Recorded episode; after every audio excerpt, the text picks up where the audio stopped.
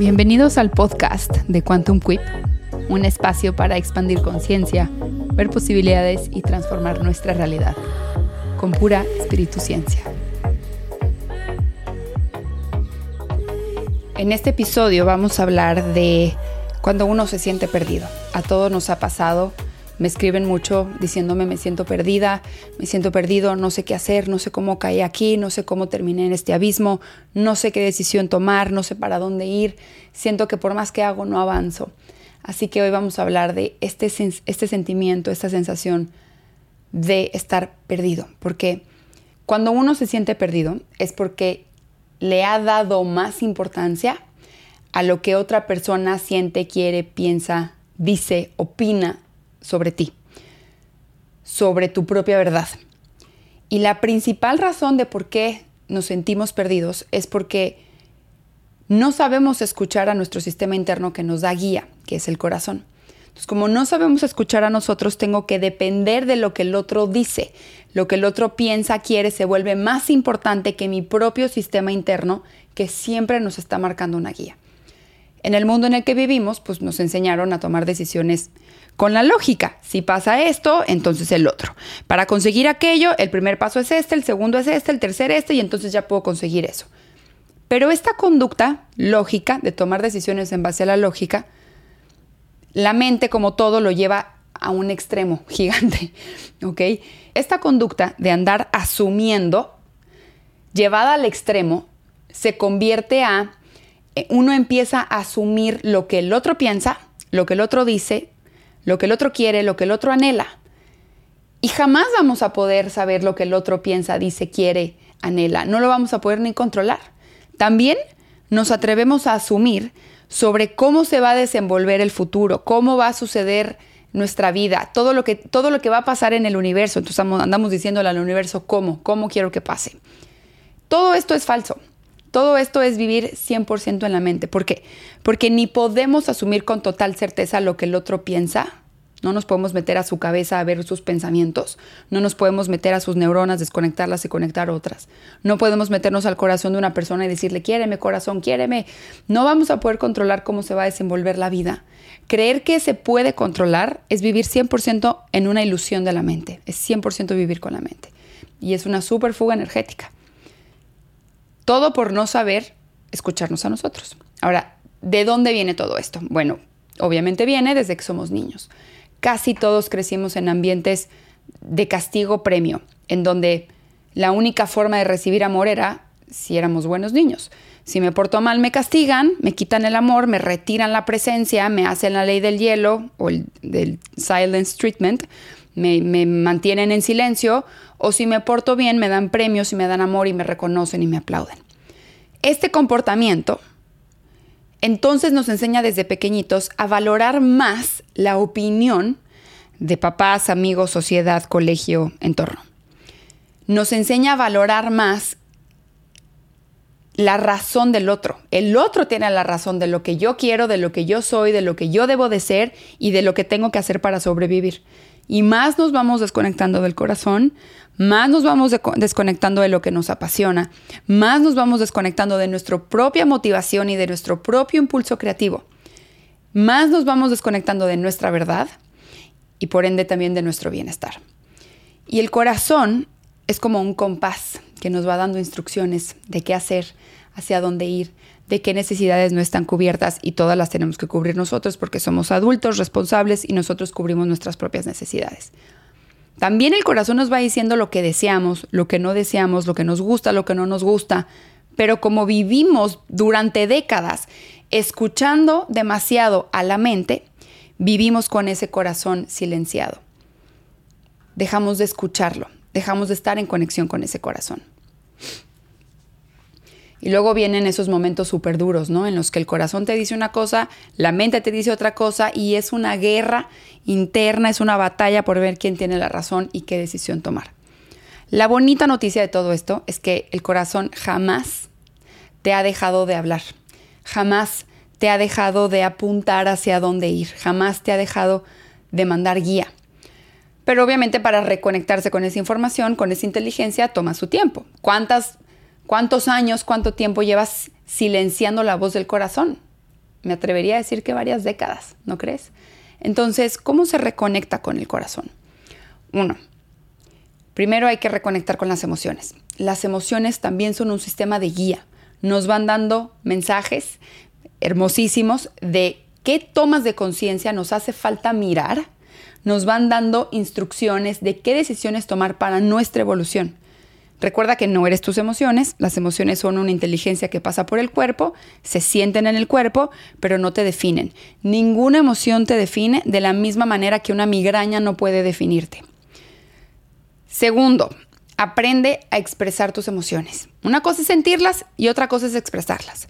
¿Cuántas veces no nos hemos metido en un montón de problema porque no sabemos canalizar nuestras emociones y terminamos haciendo un problema gigante, un drama tremendo, todo por no saber soportar la incomodidad del movimiento emocional. Y esto es algo que nos pasa a todos.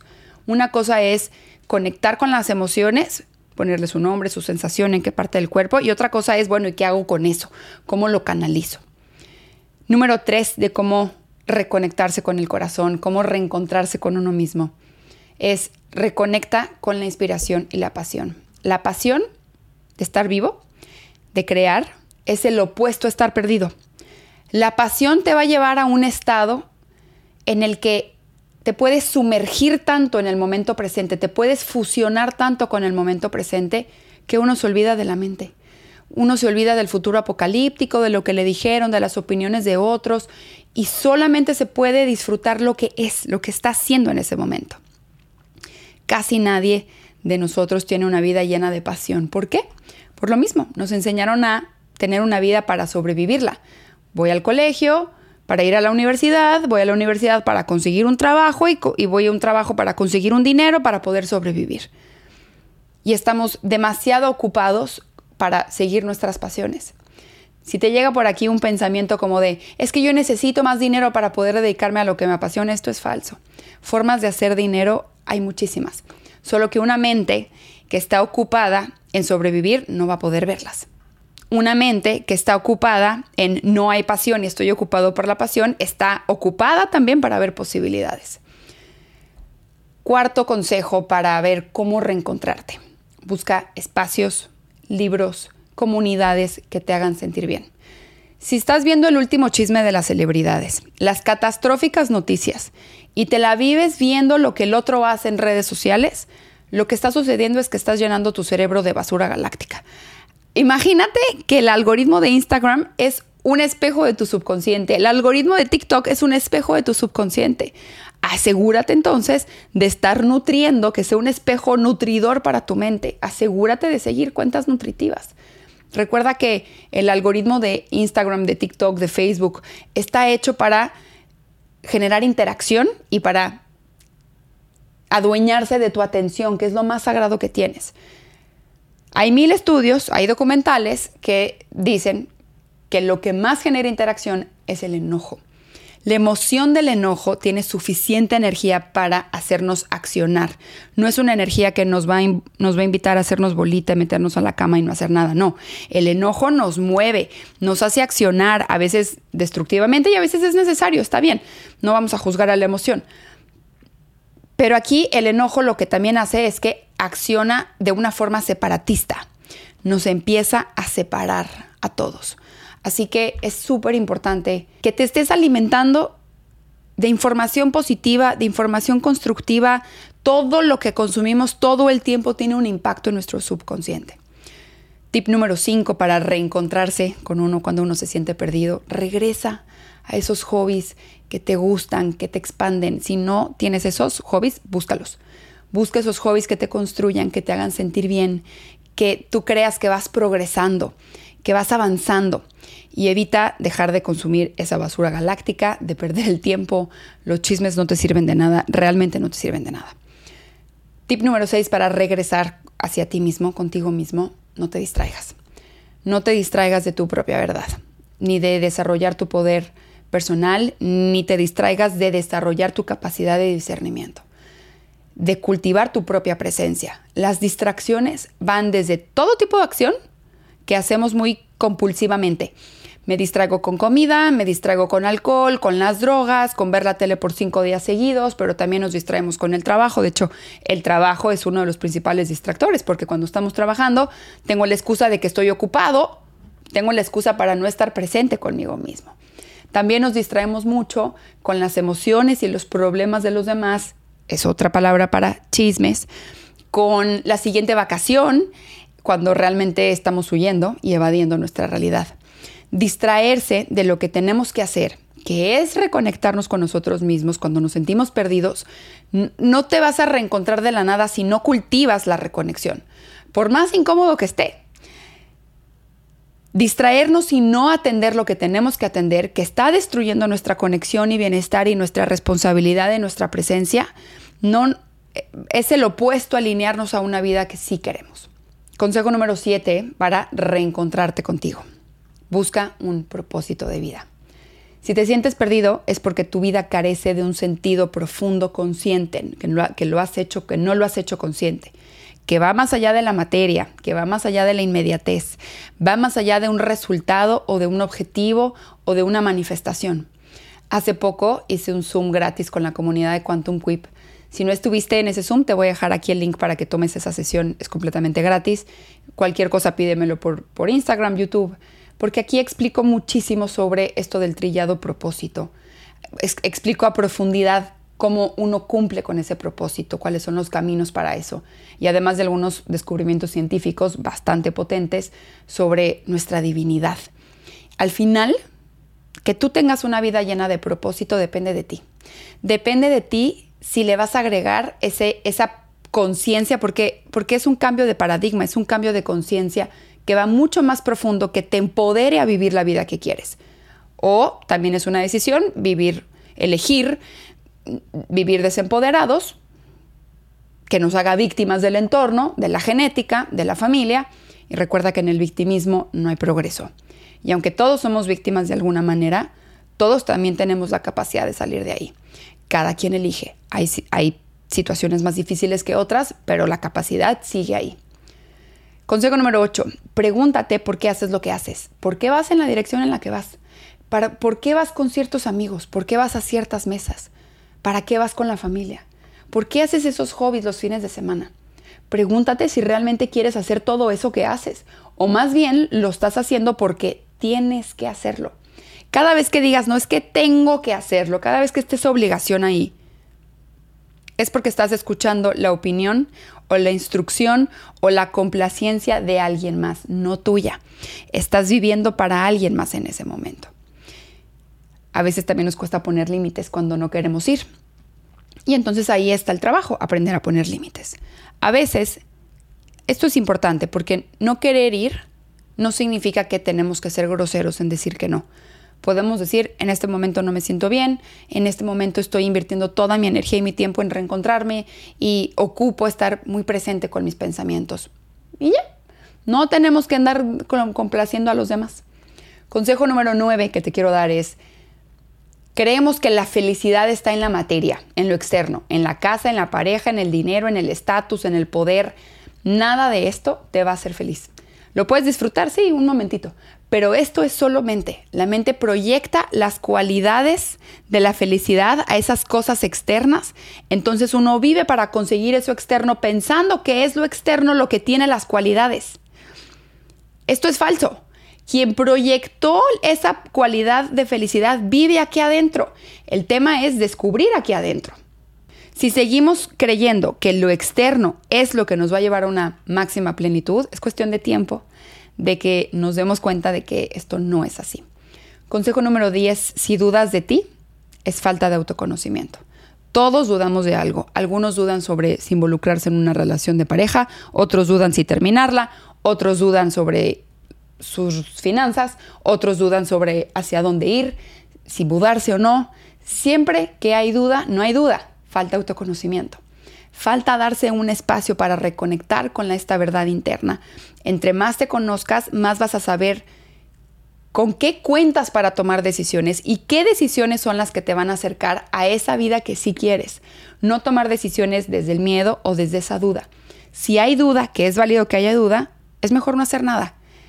no tomar decisiones y dedicarse entonces a autoconocerse un poquito hasta que la claridad surja. Consejo número 11, para reencontrarse hay que perderse. Entonces, si te sientes perdido, es perfecto, no estás mal, no hay equivocación en la existencia, solo es parte del mismo camino, que no te dé miedo perderte. Si estás presente contigo en ese momento de, de estar perdido, solo te vas a conocer más durante este proceso. Cuando sea que te estás buscando, te vas a encontrar, siempre te vas a encontrar. Cuando uno se encuentra, se expande, crece. Entonces, en, lugar de ver estos momentos en los que nos sentimos perdidos como algo terrible, como algo malo, con mucha desesperación, con mucha angustia, podemos verlo como una oportunidad, una grandísima oportunidad para reencontrarnos. Que además, en el futuro, vas a poder ver en retrospectiva cómo fue una bendición estar perdido. Y consejo número 12, por supuesto, esto nunca me voy a cansar de decirlo, no puedo no decir esto, pero es que si lo necesitas, busca ayuda, busca terapia. No tiene nada de malo pedir ayuda. Si te sientes perdido, pero al mismo tiempo sin esperanza, con mucho resentimiento, sin confianza, y esto se está convirtiendo en algo insoportable, por favor te lo suplico, busca ayuda, busca un profesional un profesional de la salud, algún terapeuta que te ayude a acomodar estos pensamientos y estos sentimientos. Si eso lo cultivamos y si eso lo dejamos crecer crónicamente, se puede volver algo peor. Y número 13, consejo número 13 es, no manifiestes cosas, manifiesta una vida con el corazón pleno. Vivir con el corazón pleno obviamente requiere de trabajo constante. No es como que ya, llegué al corazón pleno, ¡fum! Ya acabé. No, ¿ok? es un trabajo constante que nos va a invitar muchas veces a volver a hacer ese trabajo.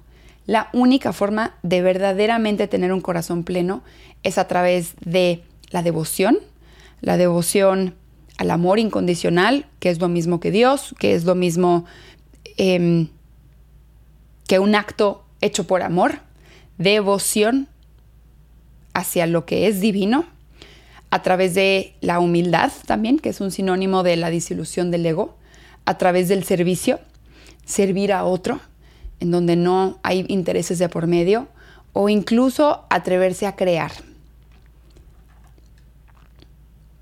En lugar de andar manifestando cosas, ¿por qué no manifestamos una vida llena de todo esto? Esto, si te fijas, son puros procesos internos. Ser humilde, pasión por crear, servir a otro, y vivir en total devoción por la vida misma son solo procesos internos, no requieren de materia. Ahora, si te gustaría aprender todo esto de una forma mucho más profunda, si te gustaría llevar una práctica para cultivar todo esto, para mantener una conexión con el propósito, entonces déjame invitarte al taller de propósito, un camino hacia la abundancia, porque somos buenísimos para andarle pidiendo al universo, pero no queremos dar. No queremos dar un verdadero trabajo interno, interno. Queremos pedir, dame materia, dame cosa, dame bla, bla, bla, y no hacemos el trabajo interno que conlleva para sostener esa conexión con el universo, con nuestro propósito. Y en este taller vamos a ver todo esto, cómo abrir el corazón, cómo poner al servicio cómo ponernos al servicio desde nuestro pensamiento, cómo conectarnos con la creatividad, con la pasión, con nuestra pasión por vivir, la seguridad y la confianza, con el universo. Estoy segura, segura que después de este taller nunca te vas a volver a perder. Y si te vuelves a perder, te la vas a gozar. Así que en este taller vamos a hacer varias prácticas para reencontrarnos con lo que nos apasiona. Vamos a hacer muchos ejercicios de claridad. Vienen también, por supuesto, varias hipnosis, vienen clases, hay una parte en vivo, todo lo demás es grabado, pero tenemos sesiones en vivo. Y vamos a ir conectando toda esta parte espíritu científica con práctica y con trabajo personal, con trabajo interno para desarrollar ese poder de discernimiento, una vida llena de propósito y que sepas perfectamente qué hacer en todo momento para que tú dependas de ti. Cada vez más dependas de ti.